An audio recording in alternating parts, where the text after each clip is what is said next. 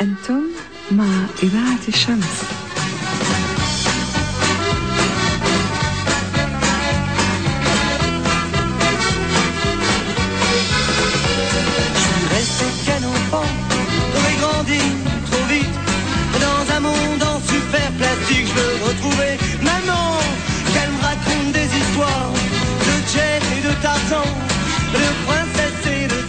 Bonjour, bienvenue sur Radio Soleil, Munji qui vous reçoit dans son émission du jeudi de 18h à 19h, tous les jeudis sur du soleil euh, dans nos banlieues, euh, rediffusé ce soir à 23h avec Saliha à la technique. Et, euh, puis surtout, on nous écoute sur toute la France, c'est-à-dire c'est-à-dire Paris, Marseille, Nancy, Saint-Étienne, mais également les pays du Maghreb. Euh, les États-Unis. J'ai alors par contre euh, le Moyen-Orient, oui, l'Orient, je ne sais pas. Alors peut-être l'Orient. Si on nous écoute en Orient, ben je, je vous salue. Aujourd'hui, j'ai le plaisir de recevoir euh, un homme politique, un président de parti, un ancien diplomate, un ancien euh, euh, fonctionnaire de carrière, donc une personne qui est censée avoir beaucoup de compétences. Donc euh, je, je- je suis assez content de recevoir Monsieur Asselineau. Bonjour Monsieur Asselineau. Bonjour. Alors Monsieur Asselineau, merci de- d'être venu. Euh, bon, vous avez, il y a beaucoup de choses à dire avec- sur vous et avec vous, donc on va essayer d'abréger parce que malheureusement j'ai qu'une heure, il faudrait au moins trois heures parce que vous avez beaucoup d'idées. Aujourd'hui, je vous reçois en tant que euh, président de parti, l'UPR. D'ailleurs, qu'on peut l'UPR, le site upr.fr, c'est cela? C'est ça, oui. Et mais euh, j'aimerais juste, euh, si vous pouviez juste vous présenter en deux mots pour que nos auditeurs puissent bien vous identifier et comprendre ce que vous faites. Euh, enfin, quel a été votre parcours D'accord. Alors, euh, merci de m'inviter. D'abord, Munji. Euh, j'ai euh, 56 ans. Je suis euh, né à Paris. J'ai fait euh, euh, des études, euh, des grandes. J'ai fait une grande école qui s'appelle HEC. J'ai fait mon service national pendant un an et demi au Japon. Euh, J'adore les pays étrangers. J'ai beaucoup voyagé dans les pays étrangers, à la fois à titre personnel et à titre professionnel. J'ai préparé le concours de l'ENA et je suis sorti à l'ENA euh, de deuxième, ce qui m'a permis de prendre le corps de l'inspection générale des finances au ministère des Finances. Donc, Voilà. dans la botte. Voilà, c'est ce qu'on dit. Depuis lors, j'ai fait une carrière au ministère des Finances, mais également dans des cabinets ministériels. Ah, pas diplomate, je me suis trompé alors. Non, pas tout à fait. Vous n'êtes pas tout à fait trompé parce que euh, j'ai fait une carrière dans des cabinets ministériels, comme on dit, notamment auprès du ministre du Commerce extérieur et de l'Industrie sous le gouvernement d'Édouard Balladur, et puis également euh, au, j'ai été directeur de cabinet du ministre du Tourisme sous le gouverne- premier gouvernement de Monsieur Juppé, et j'ai été conseiller euh, spécial auprès du ministre des Affaires étrangères. C'est pour ça que vous n'avez pas tout à fait tort. Euh, Monsieur Hervé de Charette euh, sous le deuxième gouvernement de, de Monsieur Juppé. Voilà. Puis alors, tout au long des années 90, j'ai développé une analyse personnelle. Euh, je, ce que je voyais euh, dans les, comment dirais-je, dans les dans les allées du pouvoir, m'a convaincu que la France était lancée dans une stratégie qui serait catastrophique.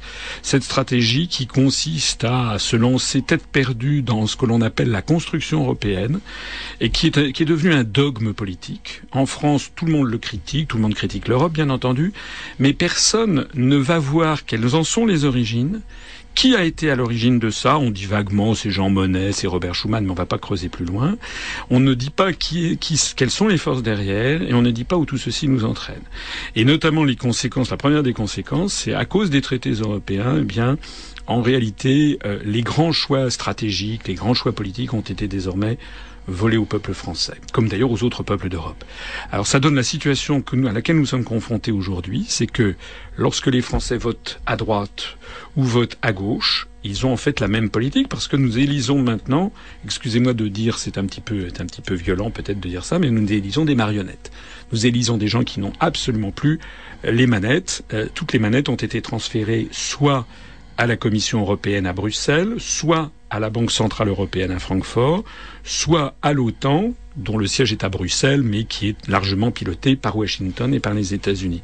Alors c'est sur, ce constat que j'ai progressivement euh, été en rupture avec euh, le mouvement, euh, enfin disons le milieu dans lequel j'étais, et que petit à petit, alors que j'avais jamais pensé faire ça de ma vie, j'ai, je me suis résolu le 25 mars 2007 à, à créer un nouveau mouvement politique, l'Union populaire républicaine, qui a pour vocation d'être un mouvement de rassemblement du peuple français euh, provisoire et qui a vocation à rassembler tous les Français de droite, du centre, de gauche, quelles que soient leurs convictions politiques, quelles que soient leurs opinions politiques, quelles que soient leurs, leurs origines, quelle que soit leur religion, pour rassembler les gens sur ce que les Français ont finalement le plus cher, le plus grand dénominateur commun, c'est-à-dire la liberté et l'indépendance de notre pays. Voilà, c'est-à-dire que ce que nous proposons très clairement, c'est de sortir de l'Union européenne, de sortir de l'euro pour rétablir le franc, de sortir de l'OTAN pour ne plus être les larbins euh, de l'hyperpuissance américaine, dont on voit les effets au Moyen-Orient d'ailleurs, et pour redécouvrir, retrouver euh, le peuple qui a toujours été le peuple français, c'est-à-dire, vous savez, euh, étymologiquement, français, ça veut dire libre, redevenir le peuple libre que nous étions. D'accord. Alors, euh, il y a ce que vous n'avez pas dit, c'est que vous étiez candidat à l'élection présidentielle en, il me semble, hein, vous avez été candidat. En, 2012, j'ai annoncé mmh. ma candidature ah. à l'élection présidentielle. Vous n'avez pas réuni les signatures, c'est ça? Voilà, parce qu'à l'époque, nous étions. Alors, un mot sur notre mouvement politique. Vous savez, j'ai créé ce mouvement politique à partir de rien. Je n'ai eu ni soutien financier, ni soutien politique. Au contraire, j'ai eu. Vous étiez au moins deux. J'ai, oui, oui. j'ai, eu des bâtons dans les roues et je n'ai eu aucun soutien médiatique. Mmh. De telle sorte que bah, je, je, je m'adresse ici à vous euh, ou à vos auditeurs. Imaginez ce que c'est dans le monde d'aujourd'hui que de créer un mouvement politique quand vous n'avez rien. Vous n'avez ni soutien financier, ni soutien médiatique. C'est irréaliste c'est assez irréaliste, c'est un peu mm. idéaliste. Donc j'ai créé mm. ça avec euh, quelques amis, euh, et, disons les premières années ont été très difficiles parce que euh, dire en 2008, 2007, 2008, 2009 ce que nous disons, c'est-à-dire qu'en fait la construction européenne est une dictature qui est en train de s'installer, qui est en train d'appauvrir les Français. Mais quand je dis les Français, c'est tous les gens qui vivent en France, hein, y compris parmi nos auditeurs ceux qui euh, peut-être sont vivent en France et qui n'ont pas la nationalité française, mais qui vivent peut-être en France depuis plusieurs années, voire plusieurs. n'est pas un discours discriminant. Voilà. Non, c'est un discours non discriminant. C'est que l'ensemble de la société française, il suffit de regarder. Mmh. Il y a quelques personnes de plus en plus riches et vous avez l'écrasante majorité des gens qui est en train de s'appauvrir. Et, dont, et, tout le monde voit que notre, notre avenir n'est pas, est très très inquiétant. Voilà. Alors, dire ça, et dire que nous sommes dans une dictature d'un genre particulier, qui fait semblant d'être une démocratie, mais en fait, on vote pour des gens, c'est, c'est, ce sont des marionnettes, et en plus de ça, ça se termine en pantalonnade. Mmh. C'est le cas actuel, vous voyez bien avec... Euh, mais, vous êtes violent hein, quand même dans vos propos, ça veut dire que ben, non seulement vous allez à contre-courant, mais oui, mais c'est parce que je dis la vérité. Euh, Alors, je dis sévère. Ben, je dis la, je dis ce que je crois la vérité. Oui. Alors le résultat, c'est quoi? Ben, C'est que les trois premières années, ça a été très très difficile, ça a été la galère, comme on dit maintenant. Et puis, euh, comme il se trouve que vous l'aviez rappelé, rappelé tout à l'heure, il se trouve que je, je suis un haut fonctionnaire, je connais bien les dossiers. Bon, j'ai été formé comme ça, par exemple sur les questions monétaires, sur les questions de l'euro, sur les questions de traités européens. Je connais mon, mes dossiers très très bien, en tout cas beaucoup mieux euh, que la moyenne des, des, responsables politiques et même que de beaucoup de journalistes qui se présentent des experts. Donc de telle sorte que j'ai commencé à parcourir la France en faisant des conférences qui sont d'ailleurs euh, que tous vos auditeurs peuvent aller visionner sur upr.fr. Excusez-moi de vous interrompre. D'ailleurs, euh, moi j'en ai regardé quelques-unes hein, et vous avez une, bon, je veux pas dire une théorie parce que vous estimez que c'est pas votre théorie, mais vous avez une vision particulière de la. Vous faites une différence entre la monnaie unique et la monnaie commune. Oui. Et, et ça c'est un point essentiel de votre discours. C'est pas oui, la monnaie. Oui, c'est pas tout à fait essentiel, mais c'est quand même un point très important. Mais c'est un bon exemple que vous prenez, Munji. C'est vrai que vous écoutez les, vous écoutez les, les, médias, vous écoutez les journalistes, vous écoutez euh, les responsables politiques, ils sont tous en train de vous parler de monnaie unique. Bon, le problème, c'est que l'euro n'est pas une monnaie unique, contrairement à ce que l'on annonce. Alors ça paraît un petit détail, mais c'est pas tout à fait un détail. Vous avez raison de le souligner. D'abord parce que si ça s'appelle, enfin, en réalité, c'est une monnaie commune. D'ailleurs, les Allemands euh, ne parlent pas de monnaie unique, en allemand, ça se dit Einheitliche Währung. La monnaie unique, c'est ce qui réserve aux, marques après l'unité allemande, après la réunification avec l'Allemagne de l'Est. Les Allemands, ils appellent ça du Gemeinsame Währung, ça veut dire la monnaie commune. Et quelle est la différence? La différence, c'est que il y a la Banque centrale européenne qui est située à, à, à, Francfort, mais chaque État a gardé sa banque centrale nationale. De telle sorte que si vous avez, mettons, 1000 euros sur un compte en banque en France, en réalité, d'un point de vue juridique, il s'agit de 1000 euros de créances sur la Banque centrale française. Mais si ces 1000 euros, vous les, transférez, vous en avez le droit en Allemagne, sur un compte en Allemagne, ils deviendront 1000 euros de créances sur la Bundesbank, la Banque centrale allemande. Et si vous les transférez en Grèce, ils deviendront 1000 euros sur la Banque centrale de Grèce. Alors vous allez me dire quelle est l'importance parce qu'on peut acheter son pain finalement en euros en Allemagne. Oui, mais ça c'est oui, ça ça, ça c'est trompeur. Oui, c'est ce qui est trompeur. Mais mm. la, différence est extrêmement importante. C'est que si l'euro explose, l'euro, les, les monnaies réapparaîtront. Or, les créances sur la Banque de France deviendront des francs, les créances sur la Bundesbank deviendront des marques, les créances sur la Banque de Grèce deviendront des Il y drachmes. aura une conversion Voilà. automatique. Voilà. Et donc, et, on, et, et tous les économistes, puis tous les marchés financiers savent que dans ce cas-là, le, le, le, le franc perdra peut-être quelques pourcents par rapport à son cours pivot actuellement vis-à-vis du, de- du dollar, mais le marque grimpera peut-être de 15 ou 20% La drachme grecque perdra 20 ou 30% Pareil pour euh, euh, pareil pour le l'escudo italien ou, ou la pesette espagnole. Ce qui leur sera favorable. Alors, finalement. ce qui leur sera favorable pour leur économie, mais pour quelqu'un qui a placé son argent, il vaut mieux évidemment Vous mettre en le mettre en Allemagne. C'est, alors c'est pour ça. Mais là, on, on parle d'une façon presque presque badine, mais Mm. en fait, Munji, vous avez raison parce que si vos auditeurs ont compris ce que je viens de dire, ils en savent plus que 95% des responsables politiques français. Parce que ça, ce que vient- on vient de dire, c'est l'une des raisons fondamentales pour lesquelles, en réalité, l'euro ne peut pas marcher, c'est que dès qu'il y a de l'argent dans les pays du Sud, les grandes fortunes, les grandes entreprises, immédiatement vont placer leur argent en Allemagne. De telle sorte que la zone euro est devenue, parmi les nombreux défauts qu'elle a, c'est comme une espèce de, de, de malade qui serait atteint d'une maladie incurable, c'est-à-dire qu'il aurait tout le sang qui reflue à la tête, constamment le- la, la tête gorgée de sang, et le bout des membres serait glacé parce qu'il n'y aurait pas de sang qui circulerait. Voilà, ça vient en fait du fait que les, en fait, il n'y a pas de peuple européen, il y a des peuples en Europe, et nous n'avons pas les mêmes économies, nous n'avons pas la même compétitivité entre les économies, et donc les gens ont confiance dans l'économie allemande, ont moins, ont moins confiance dans les économies des pays du Sud. C'est ce qui signe à terme l'explosion à venir de l'euro. Donc, donc pour vous, l'euro, c'est une des maladies euh, aujourd'hui euh, de l'Europe? C'est-à-dire que c'est ce qui nous coule aujourd'hui en France, dans votre discours en tout cas? C'est certain. Enfin, il n'y a pas que moi qui le dis pour le coup. Là, il y a non, d'autres personnes qui le disent. invité, oui. Par exemple, par exemple, euh, l'euro actuellement vaut environ 1,35 Bon, c'est un taux de change externe qui convient à l'économie allemande, parce que l'économie allemande a des produits qui sont très compétitifs. Pour l'économie française, c'est un taux de change qui est, qui est beaucoup trop élevé, de telle sorte, je ne parle même pas de l'économie grecque, italienne, espagnole, qui elles sont complètement plombées par ce taux de change qui est excessif, de telle sorte que actuellement on a de plus en plus de mal à vendre les produits français à l'étranger, mais qu'on achète facilement, euh, plus facilement à l'étranger, puisque les prix facturés en dollars sont moins chers.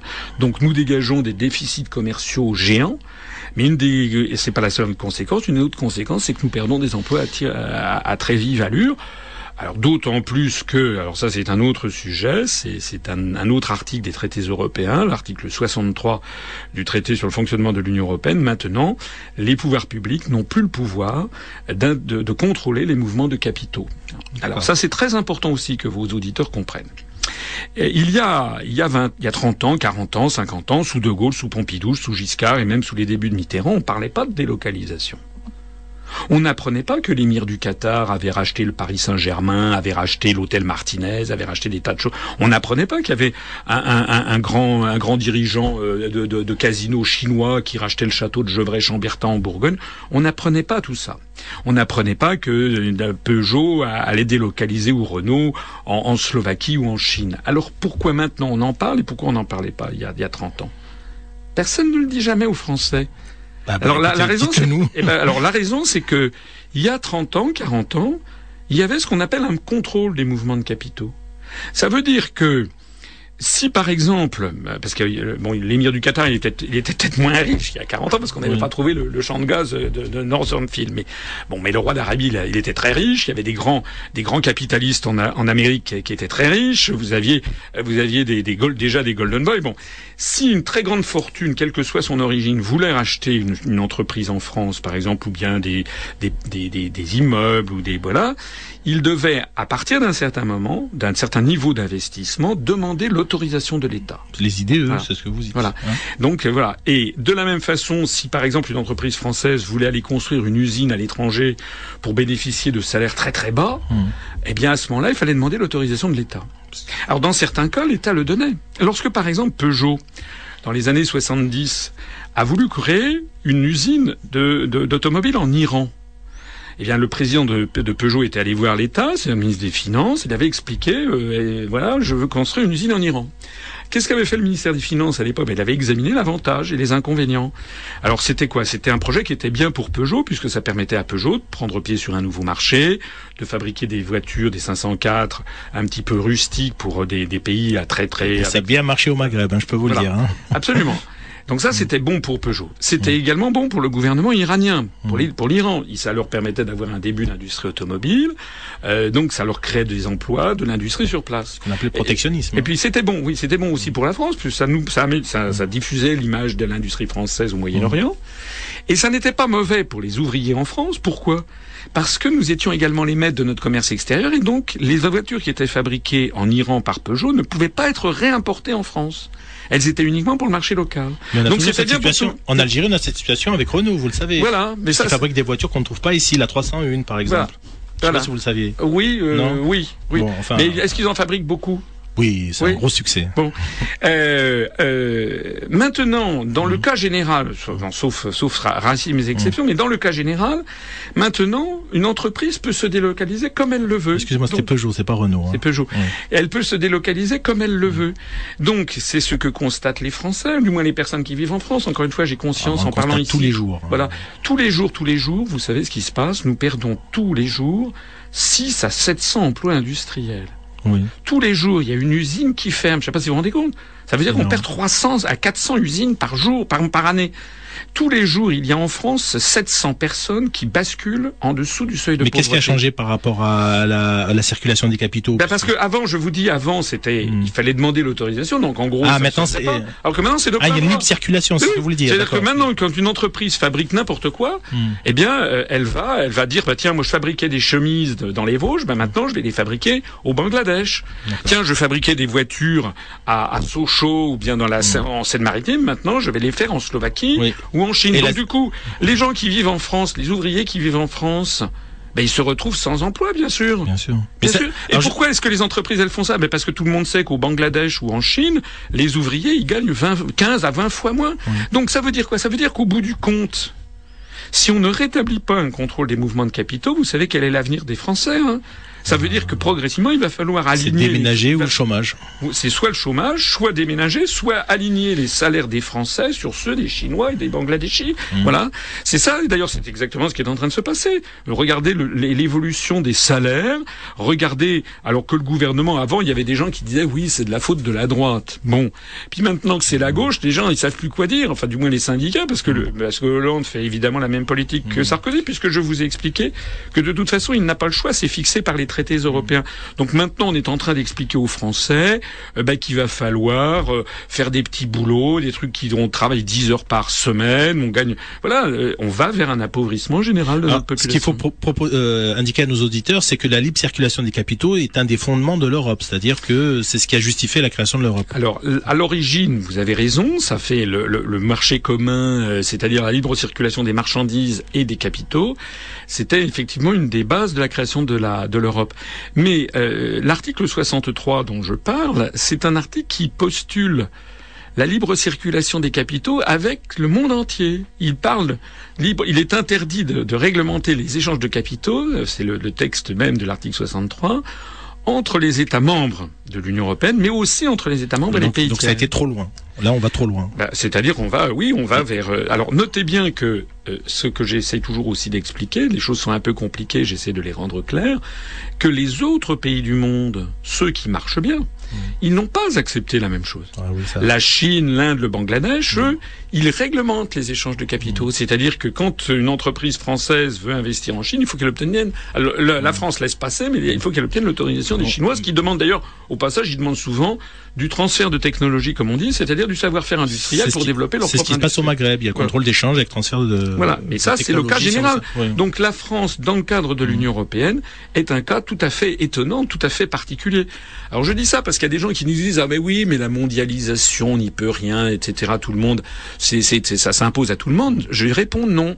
La mondialisation c'est pas un phénomène qui est tombé du ciel, c'est une déréglementation qui a été prise et les pays, le- le- les États-Unis d'Amérique et le Canada d'un côté, les pays de l'Union européenne de l'autre côté, ont par négocier notamment, c'est un accord qu'il y a eu entre le, le- le représentant au commerce américain qui s'appelait euh, Monsieur Michael Cantor au tournant des années 90 et le commissaire européen euh, qui s'appelait Sir Léon Britton qui était un, un Britannique, ils se sont mis d'accord dans le dos des peuples. Les Français ils ont rien compris. Hein. D'ailleurs, il n'y a pas que les Français, même les dirigeants français, ils n'ont pas bien vu ce qui se passait. Les Allemands, oui. Voilà. Euh, les Allemands, oui, ils ont sans doute un peu mieux compris. Et donc, ils se sont mis dans le dos, dans- dans- ils se sont mis d'accord dans le dos des peuples pour nous imposer cette politique. J'insiste encore une fois, beaucoup de la plupart des pays, des autres pays du monde, eux, ne l'ont pas accepté. C'est cette recherche du grand marché, en fait, un marché ouvert euh, qui serait Mais- favorable aux États-Unis. C'est un peu ce que Alors, vous, vous- moi, ce que je dis, c'est que, alors, on peut revenir peut-être, ça, ça peut intéresser aussi vos, vos auditeurs, c'est que on a présenté ces mesures comme des mesures, c'est comme l'euro, comme des mesures qui seraient pertinentes économiquement, comme si c'était des mesures dictées par la sagesse économique. Ça n'est pas vrai. D'ailleurs, il suffit de voir l'euro maintenant. On l'a dans, dans nos portefeuilles depuis le 1er janvier 2002. Ça va faire dou- ça fait 12 ans. C'est la catastrophe dans tous les pays de la zone euro. Bon. Il a toujours été au-dessus des États-Unis. Enfin, la parité a toujours été défavorable à l'euro depuis ces dix dernières années. J'ai regardé. hein. Oui, enfin, euh, en, en, en- l'euro est apparu en- dans les échanges interbancaires, pour être très précis, en 1000 1er janvier 99. Il a baissé en 2001, on était tombé à, à 1 euro pour 0,80 dollars. Puis depuis 2002, il est repassé au-dessus. Et vous avez raison, depuis 10 ans, il est toujours au-dessus du Oui, j'ai vérifié. Alors, euh, ce qu'il faut bien voir, c'est que euh, ces mesures n'ont pas été dictées pour des raisons économiques principalement. En fait, il s'agit des raisons politiques. Les gens qui ont conçu la monnaie européenne se sont dit, c'est pas nouveau, que si les peuples avaient la même monnaie, bah finalement, ils deviendraient le même peuple, quoi. Voilà. C'est un peu, vous savez, c'est ce qu'ont fait tous les colonisateurs. Hein, je l'explique dans l'une de mes conférences qui s'appelle la tragédie de l'euro. Bah, la France, par exemple, quand elle avait colonisé l'Indochine, elle avait imposé la piastre indochinoise à tous les peuples d'Indochine. Euh, elle avait aussi imposé le franc dans les pays du Maghreb, etc. Le- le- L'Espagne avait imposé le réal espagnol dans toute l'Amérique du Sud. Et voilà. Donc, il s'agit fondamentalement d'une pensée qui consiste à dire puisqu'ils vont avoir la même monnaie, ils vont être obligés au fur et à mesure d'avoir les mêmes politiques économiques et budgétaires, et on va faire ainsi apparaître un peuple nouveau. Le problème, c'est que ça n'a jamais marché. Une D'ailleurs, ça n'a nation. pas- Ça pas. On peut pas créer de nation. Voilà, on- euh, voilà. L'idée, c'est est-ce qu'on peut avoir un peuple européen? La réponse est non. Voilà. Vous savez ce que disait De Gaulle là-dessus quand on lui disait euh, il faudrait faire les États-Unis d'Europe comme il y a eu les États-Unis d'Amérique. Et De Gaulle avait une réponse qui était rigolote. Il disait mais on peut pas faire les États-Unis d'Europe. Alors on dit, les gens lui disaient mais pourquoi? Et il répondait, mais parce qu'on peut pas faire d'omelette avec des œufs durs. Voilà. Ben oui, parce que les pays d'Europe sont des pays qui ont, pour ce qui concerne en tout cas la France, qui ont plus de 1500 ans d'âge depuis le baptême de Clovis. Bon, vous avez des, des États-nations qui ont 1000 ans, 800 ans. Les plus récents, c'est l'Allemagne ou l'Italie, qui ont été créés il y a à peu près 150 ans. Mais euh, ce sont, mais auparavant, même s'ils n'étaient pas euh, unifiés, c'était, c'était des peuples qui se reconnaissaient comme tels. Donc là, ça n'a rien à voir avec la création des États-Unis d'Amérique. Les États-Unis d'Amérique, c'était des gens qui quittaient l'Europe en rupture avec leur propre pays. Quand ils arrivaient sur place, Il y avait une volonté commune de créer quelque chose voilà. de nouveau. Et puis tout le monde avait la même langue, l'anglais dès le début. Ils voulaient créer tout de suite un État nouveau, les États-Unis d'Amérique. C'est depuis les pèlerins, du, du Mayflower en 1620. D'ailleurs, vous savez qu'il y a une, euh, un proverbe qui dit euh, Dieu a créé euh, les hommes et Colt les a rendus égaux. C'était, euh, c'est ce qu'on disait aux États-Unis avant. Vous avez jamais entendu ça? Non, j'ai pas entendu ça. Oui, c'est bon, je l'ai entendu une fois, ça m'a fait sourire. Et comme, non, mais comme quoi on crée comme ça un mythe, euh, une nation avec, avec le temps. On l'a fait aux États-Unis, mais je, je vous suis dans vos discours. Par contre, là, j'aimerais que vous nous parliez de de la notion de démocratie parce que je trouvais ça très intéressant. La Vous dites- démocratie, Vous dites que l'Europe tue. Enfin, quand je dis l'Europe, c'est la communauté européenne. Hein, tue la démocratie. Expliquez-nous ça. Alors d'abord, d'abord, ce que je pense, c'est que les, les, les, Blancs ont toujours, euh, depuis maintenant, je ne sais pas, depuis la Renaissance, ou même avant, depuis, euh, depuis Auguste qui crée le premier le- l'Empire romain, on a l'impression que le- les peuples blancs d'Europe ont toujours voulu imposer leur vision du monde au monde entier. Moi, je pense qu'au troisième millénaire, on devrait respecter la charte des Nations Unies qui pose comme un principe fondamental le devoir de non-ingérence.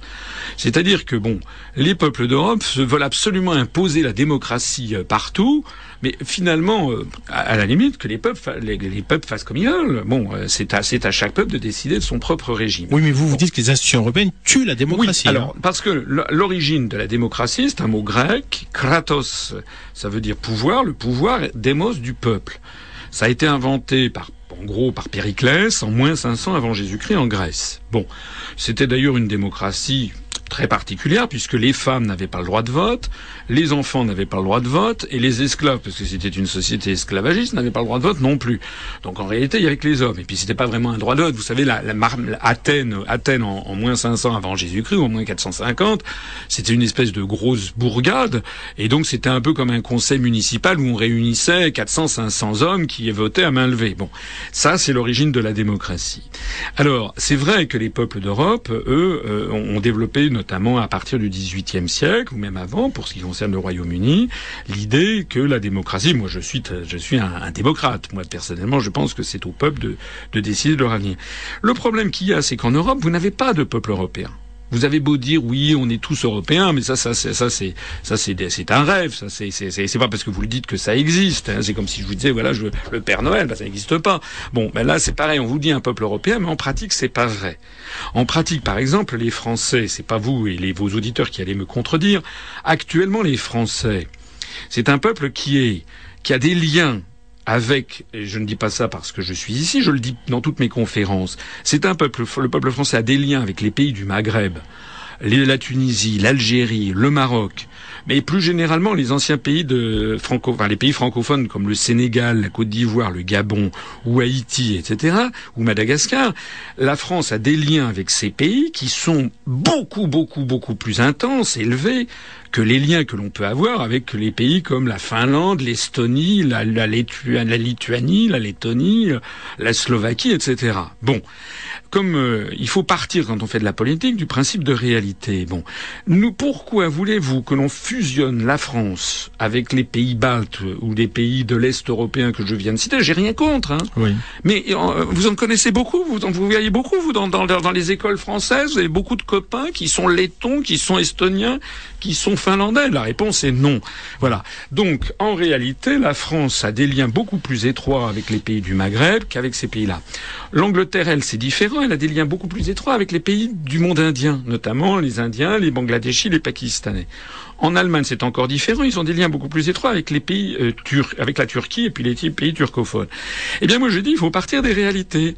La réalité, c'est que il ne s'agit pas, bien entendu, de vouloir fusionner la France avec les pays du Maghreb, mais il s'agit que nous avons des liens. Il faut tenir compte des réalités. Il n'y a pas de peuple européen. D'ailleurs, les Français se contrefichent et monde ce qui se passe en Allemagne. Est-ce que, est-ce que, est-ce qu'il y a beaucoup de gens qui m'écoutent qui sont capables de me dire qui est le chef d'État allemand? C'est pas Madame Merkel, c'est le Premier ministre. Enfin, elle, est chancelière. Personne ne sait qui est le président de la République d'Allemagne. Personne ne sait. pas moi. personne ne sait, ou pratiquement personne ne sait mm. qui est le ministre des Affaires étrangères britannique ou le ministre des Affaires étrangères allemand. Mm. Alors que je peux vous dire qu'il y a, il y a 60 ans ou 70 ans, dans les années 1930, nos ancêtres, enfin nos aïeux, euh, eux, ils savaient très bien que, qui, qui dirigeait l'Allemagne, M. Chamberlain, qui était le, premier, le ministre des Affaires étrangères d'Hitler, M. Ribbentrop, etc. Ça veut dire que dans le monde d'aujourd'hui, les, le monde s'est beaucoup ouvert. Nous, on n'est pas du tout sur un renfermement de la France. Hein. Nous, on veut sortir de l'Union européenne. Il y a aussitôt des gens qui disent ah vous êtes d'extrême droite, ah vous parlez comme le Front National, ah vous voulez fermer la France. Mais non, ce que dit, nous on dit c'est tout le contraire. On dit la construction européenne elle est en train de couper la France ben, de ses vraies amitiés, des pays dont on est le plus proche. Voilà. Et donc nous, on, dit c'est le contraire qui est vrai. Pour rendre à la France son, son influence mondiale, qui est certaine, on n'est pas la plus grande puissance du monde, bien entendu, mais on était un pays et dont le, la, le, enfin, comment dirais-je, le rôle, je pense, dans, dans le, dans le monde d'aujourd'hui, c'est de représenter une autre vision du monde que les États-Unis. D'ailleurs, on l'a vu en 2003, il y, a, il y a une dizaine d'années, au moment de la guerre en Irak. En moment de la guerre en Irak, rappelez-vous que Chirac et Villepin se sont opposés à la mmh. guerre en Irak. Ce qui a surpris tout le monde. Eh ben, ils avaient raison. C'est d'ailleurs ce qu'aurait fait De Gaulle. Ben, et d'ailleurs, pourquoi, pourquoi ils ont, et l'avenir, la, suite des événements leur a donné raison, parce que ils défendaient le droit. Il défendait le droit et le devoir de la France, c'est de, de défendre, je crois, le, le, droit et le peuple, le droit des peuples à disposer d'eux-mêmes. Mais justement, vous vous dites dans, dans, dans vos développements, vous dites que le citoyen a été coupé de ses dirigeants parce que finalement on, on, vote pour des personnes qui nous dirigent pas réellement, puisque mmh. vous dites que les vrais dirigeants européens, c'est la Banque centrale, c'est la, la, Commission euh, européenne, mais il ne s'agit pas de gens élus. Et vous vous opposez à ça en tant que parti politique. Vous dites mais ça ce n'est pas de la démocratie parce que ceux qui nous dirigent réellement ne sont pas élus directement par le peuple. Et ça ah, c'est quelque chose contre, contre, lequel vous vous battez fortement. Bien sûr, c'est ce que j'ai fait. Euh, qui est-ce, enfin parmi vos auditeurs, sauf ceux qui sont allés écouter mes conférences peut-être, mmh. il y en a de plus en plus. Notre mouvement en ce moment étant très très fort. vous êtes à 3500. plus France, on est à 3960, 3930, 3940, je crois, à peu près Adhérents, adhérents mais- aujourd'hui. Mais réel, parce que faut dire que les Réel. autres partis, euh, en fait dire, disent toujours plus que. Ah bah, la plupart des parties un peu le jeu, hein. multiplient par deux, par trois, parfois ils ajoutent un zéro. Enfin bon, hmm. euh, bah, voilà, c'est pas c'est pas fiable du tout. Donc nous on a joué la transparence. On joue la transparence. On a 3900, c'est pas c'est pas gigantesque bien entendu, mmh. mais c'est pas rien. Par exemple, le parti de Monsieur Besancenot, le NPA, a 2500 adhérents. Donc avec 3900, bientôt 4000 adhérents, je pense qu'on doit avoir quelque chose comme euh, peut-être, euh, euh, je sais pas moi, 10% 20% des adhérents du Front National, 50%, non pas 50%, mais peut-être 25% du nombre d'adhérents du Front de gauche. Et puis surtout, on monte très vite. Et en plus de ça, on monte très vite uniquement parce, parce qu'on est très connu maintenant sur Internet, sur les réseaux sociaux. Le site upr.fr selon euh, le site, euh, le classement américain Alexa Ranking, qui se fonde sur toute une série de batteries de données, maintenant, Alex, euh, maintenant selon Alexa Ranking, le site upr.fr, notre site Internet, Oui. est le deuxième site d'un parti politique français le plus consulté, après celui du Front National, mais devant le PS, l'UMP, etc.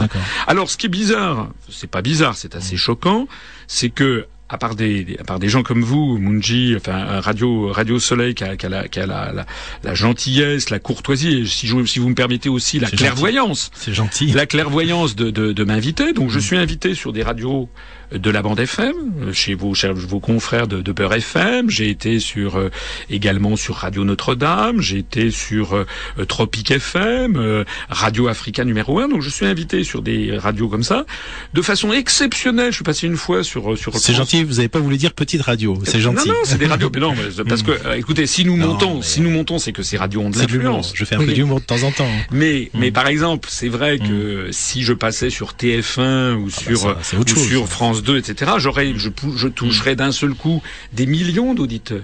Or ça, ça ne, s'est pas produit. Donc, ce qui est d'autant plus, euh, euh, frappant, c'est que notre mouvement se développe très très vite, alors qu'il est privé d'accès à tous les plus grands médias, que ce soit télévision, radio, ou journaux ou grands magazines. D'accord. Et alors, et vous êtes un des rares, donc vous êtes un des rares à critiquer ouvertement l'Europe, euh, de manière sérieuse, c'est-à-dire en faire un vrai problème politique. Vous êtes un des rares à, à critiquer le clivage droite-gauche, euh, droite-gauche parce que pour, pour vous il ne signifie rien. D'où le, le sentiment de destruction de, de la démocratie en France, parce que vous dites que nos représentants ne servent à rien, parce que la politique ne change pas. Alors, soyons, soyons précis, Munji. Oui. Dans notre, dans notre état d'esprit, il y a des gens de droite et il y a des gens de gauche. non, c'est le clivage. hein. Voilà. Ça, Il y, a, il y a des familles politiques. Mm. Et ça, c'est comme ça. C'est l'alternance en fait Voilà. qui, qui, ne, qui ne signifie rien. Voilà, c'est pas seulement, c'est pas seulement Mm. en France, dans tous les pays du monde, il y a, il y a et c'est bien qu'il en soit ainsi. Ce que nous nous disons, c'est qu'actuellement, ça n'a plus de sens. C'est qu'actuellement, on abuse. On abuse les gens. On abuse les gens quand ils votent à droite ou, ou les gens quand ils votent à gauche parce qu'on leur fait croire que les gens qu'ils élisent vont appliquer une politique de droite ou une politique de gauche, et c'est pas vrai. Ils appliquent toujours la même politique qui est fixée par les traités et qui est mise en œuvre par les gens dont, effectivement, je voulais parler tout à l'heure, par exemple les membres de la Commission européenne, ben, vos auditeurs, sauf ceux qui sont allés voir mes conférences, je suis sûr qu'ils ne savent pas qui est Monsieur José Barroso, le président de la Commission, quel est son parcours professionnel, euh, comme, comment ben, pourquoi il est très proche des intérêts américains. Je suis sûr qu'ils ne connaissent pas Madame Nelly Cruz, qu'ils ne connaissent pas Monsieur Karel de Gour, qui est en train de, qui est le commissaire belge, qui est en train de négocier dans notre dos un, un grand marché transatlantique, euh, alors que les Français sont tenus totalement dans l'ignorance de ceci. Euh, voilà. Donc euh, euh, nous, ce que l'on dit, c'est- c'est que tant que ce tant que les, la- la- les vrais pouvoirs ont été donnés par les traités européens à des gens comme ça, bah, voter à droite ou voter à gauche, ça n'a pas de Pas de sens, sens. et donc c'est et donc c'est c'est dramatique. Eh, eh, eh, excusez-moi, ju- juste une petite question. Est-ce que ça vous fait pas peur que la prochaine, aux prochaines élections municipales, on arrive, à, on puisse prédire euh, qui sera le futur gagnant? Ça veut dire qu'aujourd'hui, on voit bien que les dernières élections, on a bien vu une montée de la gauche comme ça progressi- progressivement pendant dix ans. Aujourd'hui, sent, on sent le basculement et ça va être une montée de la droite, vague rose, vague bleue. Est-ce que, est-ce- quand on peut Alors, prédire attendez, des élections, est-ce que c'est pas un alors, souci? Non, ça c'est les sondages. Bon, euh, euh. Les, les élections municipales sont des élections municipales. Ce sont des élections, Mm. d'ailleurs, nous, nous n'y participerons pas parce que les enjeux sont des enjeux qui ne sont pas sans intérêt, mais ce sont des enjeux qui sont d'un ordre euh, relativement secondaire. Ça ne concerne pas l'avenir du pays, ça ne concerne pas le niveau de vie des Français, ça ne concerne pas la guerre ou la paix. Parce que je voudrais quand même qu'on parle sur le fait que, à cause de notre appartenance à l'Europe, la France, elle est engagée dans une espèce d'engrenage qui nous emmène à aller bombarder, notamment des pays du monde arabe, la Libye, euh, bon, l'Irak, on n'y est pas, bah, grâce à Villepin et Chirac, je le disais tout à l'heure, mais enfin, on a été présent en Afghanistan, on a participé à la destruction de la, de la Libye, on a failli participer à la destruction de la Syrie, etc.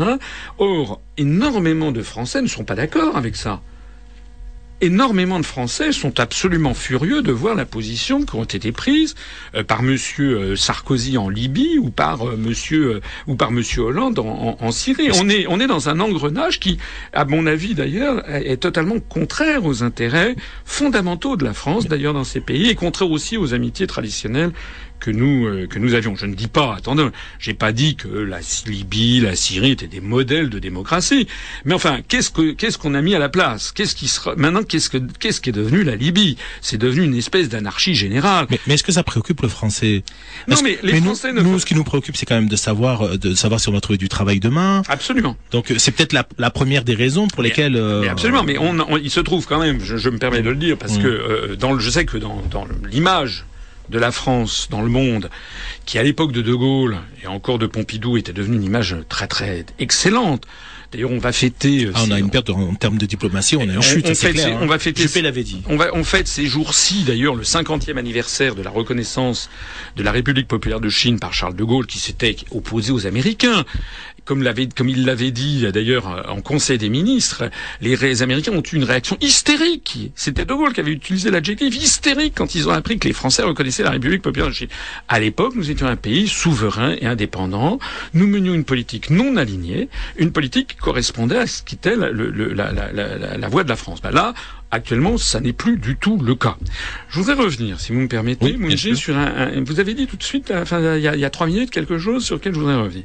Vous avez dit on est, que nous sommes l'un des seuls à vouloir sortir de l'Europe. Je, me permets de, de dire. Développer toute une norme. mais pas, l'un des seuls, il y en a d'autres, mais vous êtes les seuls à vraiment axer. Euh... qui bah, il y en a deux, mais bon, euh, je ne veux pas vous identifier à eux parce que pour moi vous êtes différents. Mais il y a du Point Union et le Front National. Eh ben non. Justement, c'est là où je veux attirer votre attention. Dites-moi.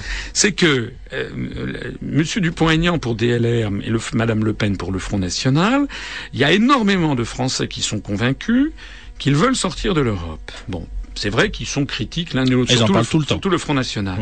Mais allez voir leur programme. Allez voir les engagements qu'ils prennent devant les Français. Il n'y a jamais ça. Jamais. Monsieur, d'ailleurs, il refuse l'un et l'autre de débattre avec moi, parce qu'en fait, ils ont peur. La réalité, c'est qu'ils se dégonflent, ils font pchit, Hein, parce que Madame Le Pen et ses rodomontades, elle fait pchit parce qu'elle sait, elle, sait, elle c'est une femme qui n'a aucune expérience professionnelle de quelque nature que ce soit. Son seul mérite à Madame Le Pen, c'est d'avoir été la fille de son père. Bon, elle, moi, j'ai créé un mouvement politique à partir de zéro et moi, j'ai une expérience. J'ai rencontré, excusez-moi de le souligner, lorsque j'étais en cabinet ministériel, j'ai rencontré les grands de ce monde. J'ai participé à des entretiens au plus haut niveau avec euh, François Mitterrand ou avec Jacques Chirac, le président chinois, l'empereur du Japon. J'ai déjeuné avec Nelson Mandela j'ai serré la, main de Jean-Paul II, j'ai rencontré le président du Brésil, etc. Bon, tout ceci, ce sont, j'ai une expérience professionnelle au plus haut niveau. Madame Le Pen Monsieur Dupont-Aignan n'ont absolument pas cette expérience. Mais moi, en plus de ça, je suis quelqu'un de précis. Nous, nous disons, et nous sommes le seul mouvement politique d'envergure à le dire, il y a un article des traités qui s'appelle l'article 50 du traité sur l'Union européenne qui est, qui est prévu pour permettre à un État de sortir de l'Union européenne. De dénoncer les traités. De dénoncer en forme juridique les traités. Alors, nous, ça fait maintenant, cet article a été est apparu euh, avec le, traité de Lisbonne à partir de 2008. Euh, nous, nous disons, nous allons appliquer ce, cet article, c'est ce qu'on propose aux Français, et nous disons également ben, puisque cet article existe, c'est bien la preuve qu'on peut en sortir. Enfin, ça, c'est une, c'est une, là, c'est une évidence. Bon. S'il y a une porte, c'est logique. C'est qu'il faut qu'elle soit ouverte ou fermée. Hein. Et ça, eh ben, je suis bien persuadé que, sauf les gens qui connaissent l'UPR, personne n'en a jamais entendu parler. Parce que Aucune télé, aucune radio, aucun journal, aucun magazine ne veut jamais parler aux Français de cet article 50 du TUE, traité sur l'Union, du traité euh, sur l'Union euh, européenne, qui permet de sortir de l'Union européenne. Eh bien, notez bien que Madame Le Pen et Monsieur Dupont-Aignan n'en parlent pas. Vous savez ce qu'ils font? Ils font comme d'ailleurs Monsieur Mélenchon du Front de gauche. Ils font comme d'ailleurs la plupart des autres mouvements politiques, c'est-à-dire qu'ils critiquent à mort l'Europe. Et à ça, pour critiquer, ils le font. D'ailleurs, souvent ils me piquent des, des, analyses qui sont les miennes. L'autre fois, j'avais participé, il y a eu du public qui peut témoigner de ce que je dis est vrai. J'ai participé à un, un, petit forum, forum démocratique, c'était il y a un an, et dans la salle derrière un pilier, il y avait Monsieur Philippot, le vice-président du FN, qui était caché derrière un pilier en train de prendre des notes. Il y a des gens chez nous qui sont allés le voir, mais qu'est-ce que vous faites là, Monsieur Philippot? Alors, Il prenait des notes, enfin c'est minable, c'est minable. En attendant, ils font ça, ils, ils, ils, essaient de prendre un certain nombre de nos analyses parce qu'ils savent très bien que mes analyses, les analyses qu'on fait sont des analyses précises, techniquement fiables parce qu'elles sont le, héritées de, de, justement de l'expérience professionnelle que j'ai. Ils se les approprient, mais regardez ensuite ce qu'ils proposent. Après ça, ils proposent qu'ils veulent une autre Europe. Ils, ils font des projets d'Europe. Le problème que nous on dit, c'est que ces projets d'Europe, c'est bien gentil, mais vous ne pouvez pas imposer ces projets d'Europe, puisque pour changer les traités, il faut l'unanimité des autres. Or, l'unanimité, nous sommes 28 États. Ça veut dire qu'il faudrait convaincre les 27 autres États. Or, si l'Europe, elle est comme elle est, si les traités, ils sont actuellement comme ils sont, c'est parce qu'ils sont la résultante de visions totalement antagonistes. Et maintenant, on peut pratiquement plus les changer. Donc, d'ailleurs, c'était volontaire. D'ailleurs, ce que vous dites, c'est qu'on a essayé de faire entrer le plus de monde possible pour oui. compliquer la chose. Hein, c'est votre. Alors je vois que vous avez bien visé, vous avez bien, travaillé, hein. vous avez bien regardé. Voilà, mmh. vous avez bien. Quand je, quand vous dites on, soyons précis. En réalité, la construction européenne a été conçue. Alors là, je vais dire des choses que vos auditeurs. Alors malheureusement, on n'a pas beaucoup de temps. Que j'aurais aimé aborder une autre question, mais, mais c'est vrai que c'est très intéressant ce que vous, avez invité. Oui, avec grand plaisir. Euh, les, il y a quelque chose que vos auditeurs, ceux qui sont allés à l'école, en France, euh, au, au, collège, etc., on leur a toujours raconté que la construction européenne, ça avait été une formidable invention française. Eh ben malheureusement, c'est faux. C'est un conte de fées. Ceux qui ont inventé ça après la Seconde Guerre mondiale, ce sont les États-Unis d'Amérique. Parce que euh, Roosevelt du côté américain, Staline du côté euh, soviétique, c'était partager l'Europe. Et donc toute l'Europe occidentale avait été donnée euh, comment dirais-je, comme zone d'influence aux États-Unis. La construction européenne, elle a été inventée par les États-Unis, elle a été très maline. Au lieu que les Américains arrivent avec leurs gros sabots, ils ont fait apparaître des gens qui étaient leurs leurs agents, leurs marionnettes. Mais ça, c'est ce qu'ils font partout. Hein voilà, Hamid Karzai, c'est bon. Euh, je ne veux pas citer trop de noms, mais vous savez quand même très bien que ils ont ils ont des ils ont des marionnettes. Donc les marionnettes en Europe, c'était Robert Schuman, Jean Monnet, c'était euh, Konrad Adenauer en Allemagne. Ce que vous dites qu'un juriste ne peut que s'insurger, hein, parce qu'on ne touche pas à Monnet et Schuman, hein, voilà. vous savez. Hein. Je sais, mais moi, je, je, je sais pas. Le problème, c'est que moi, les, les comment dire, les faits historiques me donnent raison. Mm. On sait depuis des documents de secret défense ont été déclassifiés par l'administration américaine, c'est la loi aux États-Unis en, en, en l'an 2000, on a eu confirmation de ce que Jean, de ce que Robert Schuman, Paul-Henri Spack, le Belge, étaient des agents américains. Alors pourquoi les États-Unis Mais les États-Unis ont inventé cette construction effectivement parce que c'est un, c'est un stratagème chinois qui s'appelle le stratagème des chaînes. Plus vous avez d'États, plus c'est auto-bloquant les gens ont des intérêts nationaux divergents, donc tout bloque, et finalement celui qui décide de tout, bah, c'est le fédérateur extérieur ou le syndic de l'immeuble, si vous voulez, j'ai pris cette modèle. Mmh. voilà. Or le, le, fédérateur extérieur, ce sont les États-Unis. Le premier à avoir diagnostiqué ça, c'était Charles de Gaulle dans sa conférence de presse du 15 mai 1962, où il a exactement dit, voilà, il y aura un fédérateur extérieur de cette Europe, et qui seront, mais qui ne sera pas européen. Le problème, c'est que le soir même, il avait les quatre ministres MRP du gouvernement qui ont claqué la porte il s'est retrouvé sans majorité. Donc le problème de De Gaulle dans les années 60, c'est qu'il avait compris que c'était une stratégie de domination américaine, mais il n'avait pas les, le, le, les, moyens politiques, si vous voulez, la majorité politique, pour claquer la porte de, de la CE. D'ailleurs, vous dites autre chose qui est très vrai, parce que ça, moi je le ressens personnellement, lorsqu'on essaye de lire ces traités, c'est illisible. Oui, bien sûr. On bien sûr, rien. parce que les traités sont c'est des traités compliqués. Ce sont des traités très techniques avec énormément de, de, de, de notamment d'aspects économiques et commerciaux. C'est ce qui a donné d'ailleurs ce, cette, cette, ce, ce, comment dirais-je Il y a eu une, une méprise. Il y, a, il y, a, eu au moment de la Constitution européenne, les Français ont cru qu'on allait leur présenter une Constitution qui aurait fait trois pages, une Constitution très politique. Le problème, c'est qu'en fait c'était un nouveau traité puisque tous les traités s'emboîtent les uns dans les autres. Ils avaient repris le traité de Rome qui avait Avec des changements de, de numérotation. en changeant les numérotations. Et pourquoi ils ont fait ça? Et pourquoi on n'a pas eu un truc de trois pages? Mais c'est simplement parce que les autres sont pas d'accord. Il faut bien comprendre que tous les partis politiques qui viennent voir les Français en leur disant moi je vais vous proposer une Europe écologiste, moi je vais vous proposer une Europe des travailleurs, moi je vais vous proposer si moi je vous C'est du propose ça. marketing. Mais il faudrait, c'est pas aux Français qu'il faudrait qu'ils aient proposé. Il faudrait qu'ils aillent d'ailleurs en parler à Madame Merkel. Il faudrait qu'ils en parlent au, au Premier ministre euh, suédois, danois, euh, britannique, etc. Et puis ils verraient que personne n'est d'accord sur rien. Donc nous on dit, on en tire la conséquence.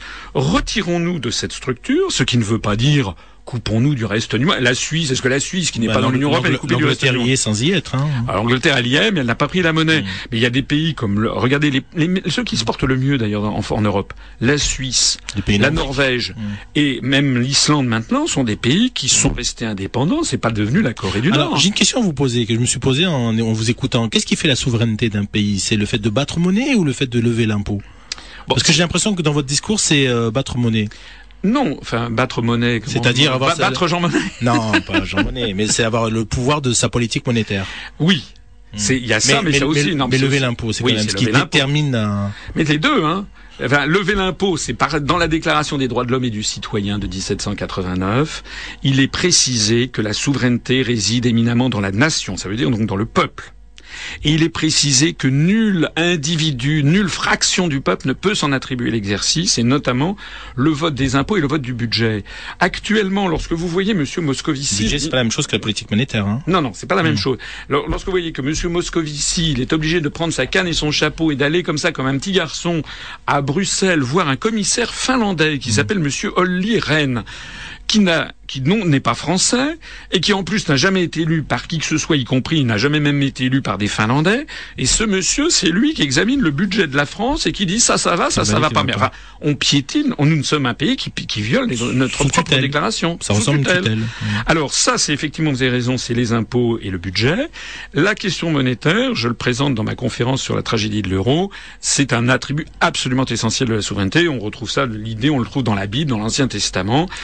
Question que vous développez. hein, Voilà, que- c'est très important puisque de la fixation de la politique monétaire dépendent la fixation des taux d'intérêt et donc, en gros, les grandes variables macroéconomiques. C'est la pouvez- richesse, en fait. Vous ne pouvez pas avoir de politique économique si Mm. vous n'avez pas la maîtrise de la monnaie. Alors, écoutez, c'est très intéressant. Il faudrait au- deux, trois émissions avec vous. Je le savais avant de vous inviter et ça m'a peiné parce que je sais qu'on peut pas aborder toutes les questions.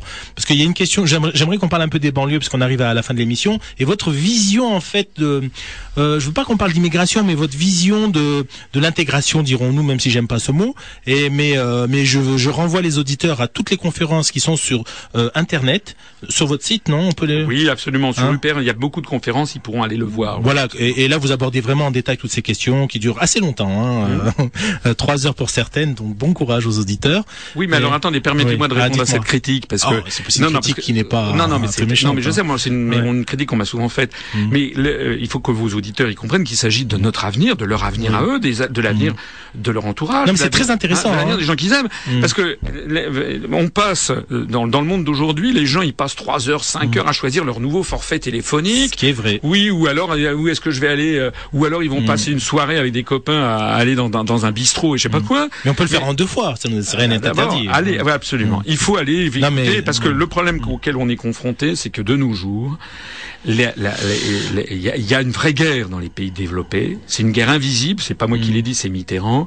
C'est une guerre qui est une guerre de l'intelligence. C'est une guerre de la manipulation des informations. C'est c'est Voilà. Chomsky hein, qui développe Voilà. cette théorie. C'est hein. une guerre de la manipulation de l'information. C'est pour ça qu'il est très important que les gens aillent s'informer par eux-mêmes à partir de nouvelles sources. On a ce réflexe, hein, le- le- avec Internet, le français Voilà. a ce réflexe de plus en aujourd'hui. plus. Oui. Alors, qu'on se développe. Oui, tant mieux pour vous. Alors, les banlieues. Parlez-nous un peu de votre vision des banlieues.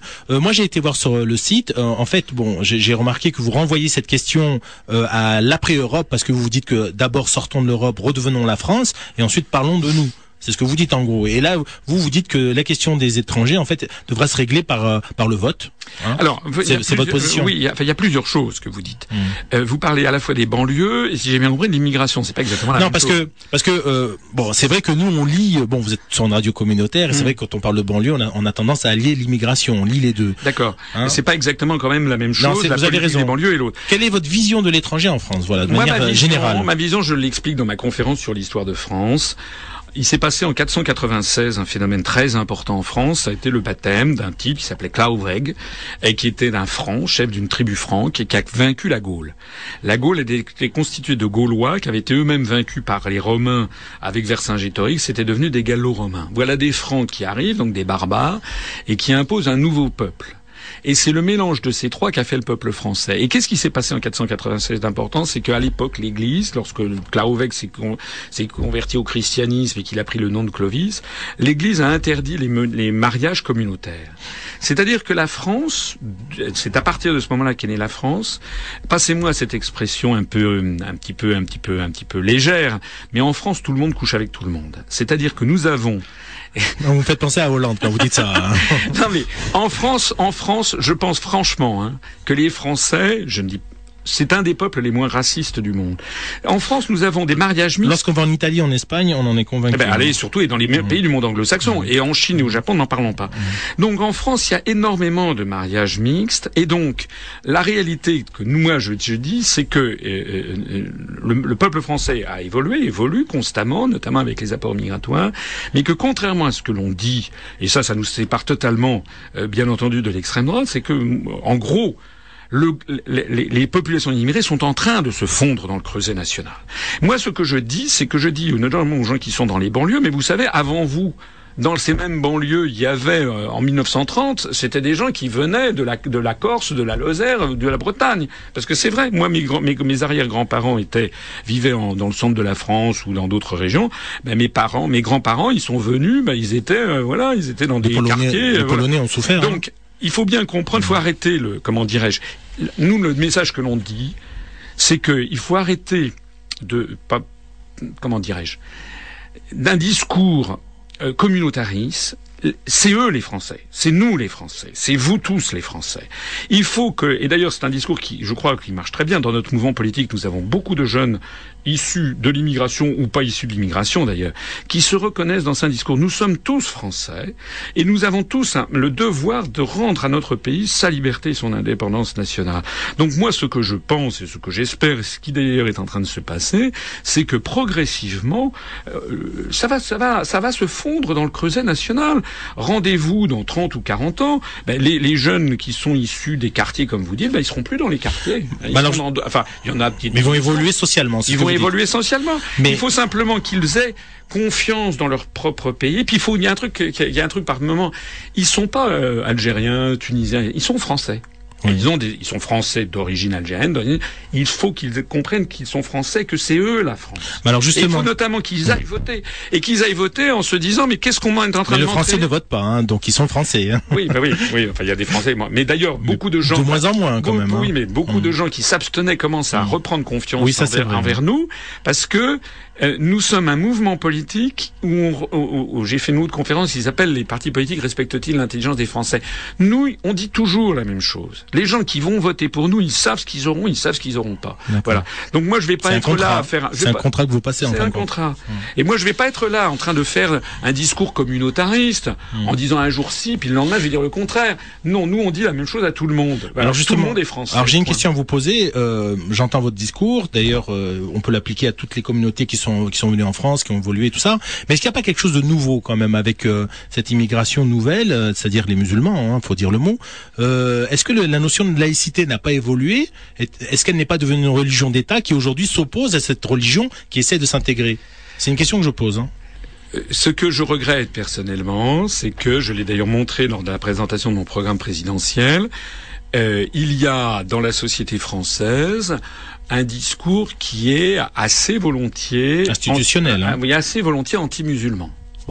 où on a tendance à stigmatiser cette religion. C'était d'ailleurs dans le livre blanc de la défense, j'avais dénoncé ça, euh, comme si, euh, euh, comme si c'était un peu derrière chaque Français d'origine immigrée se cachait, se cachait un terroriste. Bon, c'est un discours quand même qui est celui du Front National, mais qui est un discours qu'on retrouve chez beaucoup de gens de la de construction européenne, parce que la, construction européenne, j'y reviens, elle s'inscrit dans une théorie qui est la théorie euh, américaine et atlantiste dite du choc des civilisations, où il y aurait un monde dit judéo-chrétien avec l'Amérique du Nord et puis l'Europe, qui aurait vocation, il suffit de lire les ouvrages théoriques, notamment de Samuel Huntington, qui s'appelle Le choc des civilisations, eh bien ce monde aurait vocation à s'opposer euh, au monde arabo-musulman d'un côté, au monde orthodoxe de l'autre. Moi je dis que ça, si on va là-dedans, c'est la, la porte ouverte à une troisième guerre mondiale donc nous, on dit pas du tout.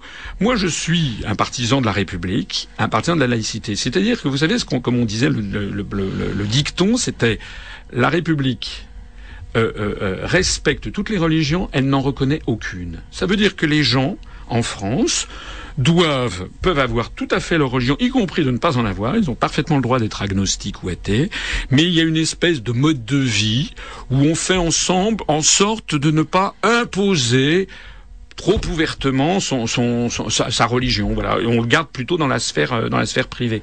Alors, il est vrai qu'on a un peu monté en épingle cette affaire de cette affaire de, de, de foulard et autres un peu de façon déraisonnable. Moi, je rappelle qu'il y a encore 50 ans ou 60 ans en France, euh, euh, toutes les Françaises, quand elles sortaient dans la rue, elles se mettaient un foulard parce que euh, moi, je me rappelle, ma grand-mère disait on sort pas en cheveux. Bon, même à l'église. hein. même à l'église. Bon, ce qui est vrai, c'est qu'il y a des comportements provocateurs d'un certain nombre de gens qui dans la dans la communauté musulmane, mais qui, qui, qui sont les correspondants. Ils trouvent ce moyen aussi d'exprimer peut-être leur rancœur face à une France qui est complètement aligné sur les intérêts américains et je suis désolé euh, qui, qui vont euh, qui vont euh, qui vont qui, qui, ne, qui ne respectent pas euh, les, les, comment dirais-je la, la, libre le libre arbitre des, des, des, pays notamment du monde arabo-musulman. Mais, justement la question que je vous posais c'est est-ce que la, la, la notion de laïcité d'un point de vue juridique n'a pas évolué en France comme une religion d'État?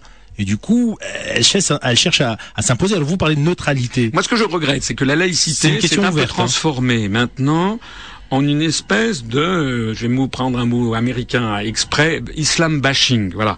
C'est-à-dire l'idée de taper particulièrement sur euh, sur le sur le monde sur le monde musulman. Voilà. Avec d'ailleurs au passage toutes les ambiguïtés puisqu'il y a, puisque vous savez que les relations entre les États-Unis et puis euh, un certain nombre de de Al-Qaïda, etc. Enfin, ça mériterait de longs de, de longs développements qui, qui, qui débordent de notre notre voilà voilà. Nous, par exemple, ce que j'observe c'est que des pays comme que je connais, j'y suis allé, c'était, je suis allé en Syrie, je suis allé en Syrie avec ma femme il y a, il y a une 25 un, ans. Beau, un beau pays. C'est hein. un pays magnifique. C'est un pays d'ailleurs où coexistaient euh, des chrétiens, hein. à la fois des, des, chrétiens, des musulmans sunnites, des musulmans chiites, des druzes. Voilà. Euh, J'étais allé également en Irak. Ma, ma, mon alliance que vous voyez là, je l'ai acheté à, à, Bassora. Bon, euh, c'était un pays. Ces pays, Irak, c'était tout ça, c'était avant les événements, c'est dans les années 80. Euh, ces pays, c'était des pays de, de, de, tradition musulmane, mais des pays laïques qui s'étaient inspirés de la laïcité à la française. C'était des pays progressistes, c'était le parti basse. Bon, c'était des, c'était des pays qui s'étaient inspirés de, de, de, la laïcité à la française. Ce qui veut donc dire que, euh, d'ailleurs, c'était des pays où, excusez-moi de le dire, mais quand on s'y promenait, on s'y sentait comment dirais-je, on avait un sentiment de bon de relative bien-être et liberté. Bien sûr, il y avait des portraits d'Assad ou des portraits de, de, de Saddam Hussein, mais enfin. Euh, les gens, moi je suis allé, je connais assez bien les pays du monde arabo, arabe. Euh, quand moi je suis allé en Arabie Saoudite ou je suis allé au Koweït ou, ou, ou, ou vous parlez arabe? Non, non, non. Oh, j'ai quelques mots, mais non, je parle pas. Mais ou au Bahreïn, mais je peux vous assurer que quand on était euh, venant d'Arabie ou venant du Koweït et arrivant en Irak ou en Syrie, c'était le jour et la nuit. Voilà. Euh, donc, euh, ce que j'observe moi, c'est que les États-Unis et l'OTAN, on a l'impression qu'ils se sont ingéniés à détruire justement les régimes les plus progressistes, les plus du monde arabe. Voilà, que ce soit la Syrie, que ce soit l'Irak, que ce soit la Libye. Euh, voilà, on est en, on a, et on les remplace par quoi? Bon, regardez ce qui s'est passé en Égypte, euh, l'arrivée des frères musulmans, puis maintenant c'est la prise du pouvoir par par l'armée. Ils déstabilisent un petit peu mais, tout. Mais c'était pas des erreurs d'analyse profonde parce qu'on on avait le sentiment que dans leur analyse, ça veut dire bon, il y avait des des intérêts personnels, on le sait, euh, économiques, et puis euh, ils ont agi à travers des le sentiment, enfin c'est mon sentiment de mauvaise analyse. Alors Mm. Géostratégique, hein, Ouais. parce que euh, le printemps arabe, ça, on nous a bassiné avec ça, alors Ça avait, une récupération. oui, ça n'avait aucun, mais ça n'avait pas de sens. euh, Enfin bon. Bah, voilà. après, euh, mais en tout cas, vous, vous êtes plutôt posi- positif quant à ces questions en France. Ça veut dire euh, sur les questions euh, euh, islamiques ou d'intégration. Pour vous, c'est un sujet qu'il faut aborder et traiter. mais qu'il faut aborder de façon, j'allais dire un petit peu, un petit peu, euh, un petit peu, dé- un petit peu décontracté, parce que je dis que c'est pas vrai, que en gros, moi, je connais quand même, bah, j'ai quand même beaucoup d'amis, même à notre, dans notre mouvement politique, vous savez, on a beaucoup de Français d'origine immigrée chez nous qui viennent. Et quand ils voient ma conférence sur l'histoire de France, Ils se savez, détendent. ouais, vous savez ce qu'ils me disent quand ils voient la conférence sur l'histoire de Non, France pas du tout. Ils me disent, monsieur, pour la première fois de ma vie, vous m'avez rendu fier d'être français. Ah bah, ça fait plaisir. Bah, écoutez, Monsieur Asselineau, je suis désolé de vous arrêter parce que je sais que vous avez beaucoup de choses à dire, mais l'émission, malheureusement, on a un timing. On finit à 19h et c'est bientôt. Donc, en plus, vous avez fini sur un bon mot, donc ça me convient tout à fait. Merci. Je vous remercie d'être venu et sachez que vous êtes un invité permanent parce que je pense qu'on va vous réinviter parce qu'il y a trop de choses à dire avec vous. Donc, euh, sachez que vous allez revenir. Absolument. Je vous remercie de, de cette invitation. Je suis prêt à revenir. Et puis éventuellement faire un, pourquoi pas un jour un débat avec euh, avec vos auditeurs, même même une soirée ou comme vous Ah, voulez. avec grand une, plaisir. Une Écoutez. nocturne. Je suis à la disposition des auditeurs. Alors Nocturne c'est Saliha et je pense qu'elle 8 heures elle s'en va. hein. Donc elle voudra pas parce qu'il faut quelqu'un à la technique quand même. hein. Et euh, bon en tout cas euh, pour réécouter cette émission vous pouvez la réécouter ce soir à 23h. Je vous dis au revoir et je vous dis à bientôt monsieur Assolino Merci Munji. Oui, au revoir et au revoir à tous les auditeurs. avec grand plaisir. Alors n'oubliez pas le jeudi prochain à 18h je serai présent avec un nouvel invité tout aussi intéressant je l'espère. Et donc voilà le défi est lancé. Et quant à nous bah écoutez euh, continuez à écouter à, rester avec nous. Hein. Quand je dis nous c'est parce que il y a Saliha qui est là et puis il y a d'autres personnes. Je sais que juste après il y a Mohamed Rissani qui va venir présenter une belle émission. Donc voilà restez pour lui et puis à bientôt. Merci au revoir.